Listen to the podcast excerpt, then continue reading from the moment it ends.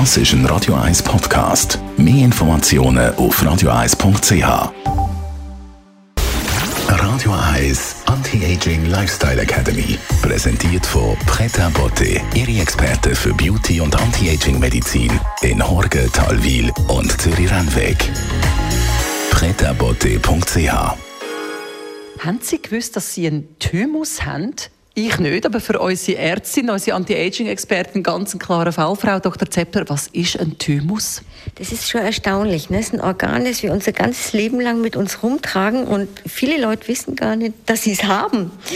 Ähm, der Thymus ist würde ich sagen, zentrale Immunorgan unseres Körpers.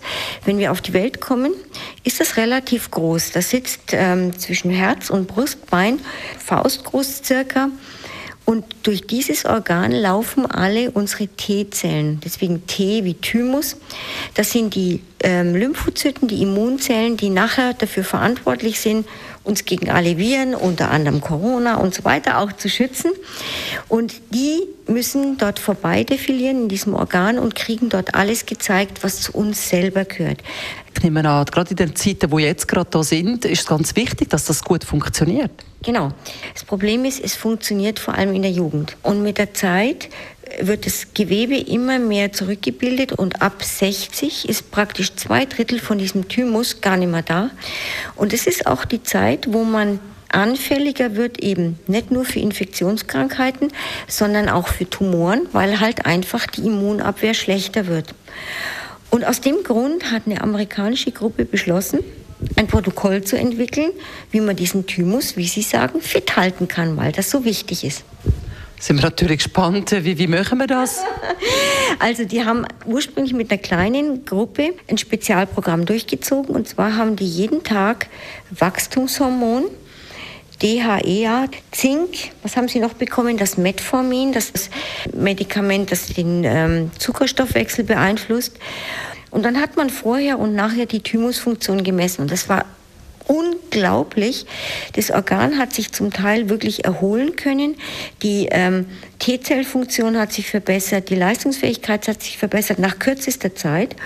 Wie kann ich als Laie mir irgendwie mir so irgendetwas holen, wo, wo mich da unterstützt?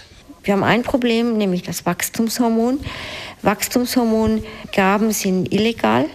Das ist nirgends auf der Welt erlaubt. Man hat sehr, sehr große Angst mit dem Wachstumshormon, dass es Tumoren machen kann, wobei es dafür keinen Anhaltspunkt gibt. Das Wachstumshormon kann man aber indirekt hochfahren, und zwar durch guten Schlaf. Zweiter Stimulus für Wachstumshormon ist Muskeltraining, vor allem wenn man es nüchtern macht. Also im Hungerzustand trainieren, die Aminosäure Arginin fördert die Wachstumshormonproduktion. Und da gibt es noch ein paar Tricks, wie man das körpereigene Wachstumshormon steigern kann.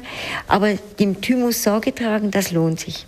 Passen Sie also gut auf Ihren Thymus auf. Was ganz Schönes mit aufs Wochenende, Frau Dr. Zepter? Ach, wieder was, was ganz Tolles für diese Jahreszeit. Jetzt in See. Kälte übrigens, riesiger Reiz eben auch fürs Immunsystem, auch wieder ein Reiz für äh, Thymusaktivität. also ich kann es nur empfehlen, jetzt in See. Das ist gut. Radio Eyes Anti-Aging Lifestyle Academy.